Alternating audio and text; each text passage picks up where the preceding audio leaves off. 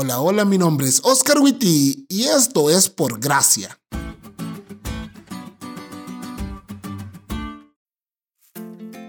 La primera vez que prediqué en mi vida fue todo un caos.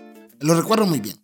Tenía como unos 6 o 7 años y fue en la iglesia de Comayagüela en Honduras, una iglesia muy grande.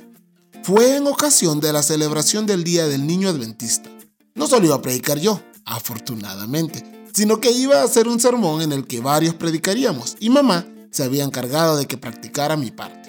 En aquellos tiempos mi mente aún retenía bastante información y podía memorizar páginas enteras. ¿Cómo han pasado los años? Entonces echamos mano de eso. Memoricé todo y practicamos bastantes veces, así que no lo decía de forma mecánica, sino confiado. Fuimos varias veces al templo a practicar y en mi cabeza esto no era diferente a una exposición en la primaria hasta que llegó el sábado. Cuando estuve frente a todos y miré la responsabilidad de decir lo que tenía que decir, me di cuenta que verdaderamente no estaba listo. Los nervios tomaron el control, se me olvidó todo y bueno, el resto es historia. Solo te diré que no me sacaron en ambulancia de esa iglesia por la gracia de Dios. Ahora me trabo menos, se me olvida menos también, pero los nervios... No, eso siguen igual. El mejor maestro que tuve en la universidad me dijo, tener nervios está bien, son las palabras de Dios las que estás llevando. El día en que dejes de tener nervios de predicar, ese día dejaste de comprender lo que estás haciendo. Eso no solo aplica a la predicación bíblica, también aplica a la misión que Dios nos encomendó a todos de compartir con otros lo que Dios nos ha dado. Delante de Dios nos damos cuenta que no somos suficientes, que somos incapaces, que esto nos sobrepasa. Este sentimiento no es nuevo. Lo tenés vos, lo tengo yo y lo tuvo Isaías.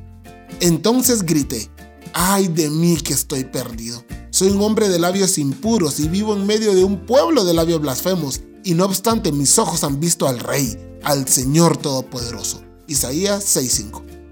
Comentando este texto, la señora White dice, estando por así decirlo en plena luz de la divina presencia en el santuario interior, comprendió que si se lo abandonaba a su propia imperfección y deficiencia, se vería por completo incapaz de cumplir la misión a la cual había sido llamado.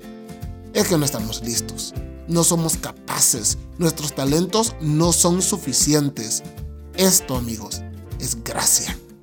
A la luz de lo estudiado este día en la lección, el orden en que vivimos la misión es este. Vemos la necesidad del pueblo, vamos delante de Dios, reconocemos nuestra incapacidad, Dios nos purifica y somos enviados a cambiar nuestra generación. ¿Te sentís indigno? Qué bueno, nadie es digno de esto, ni los más grandes líderes. Pero ven a Jesús, que se necesitan obreros dispuestos de capacitarlos, se encarga Él.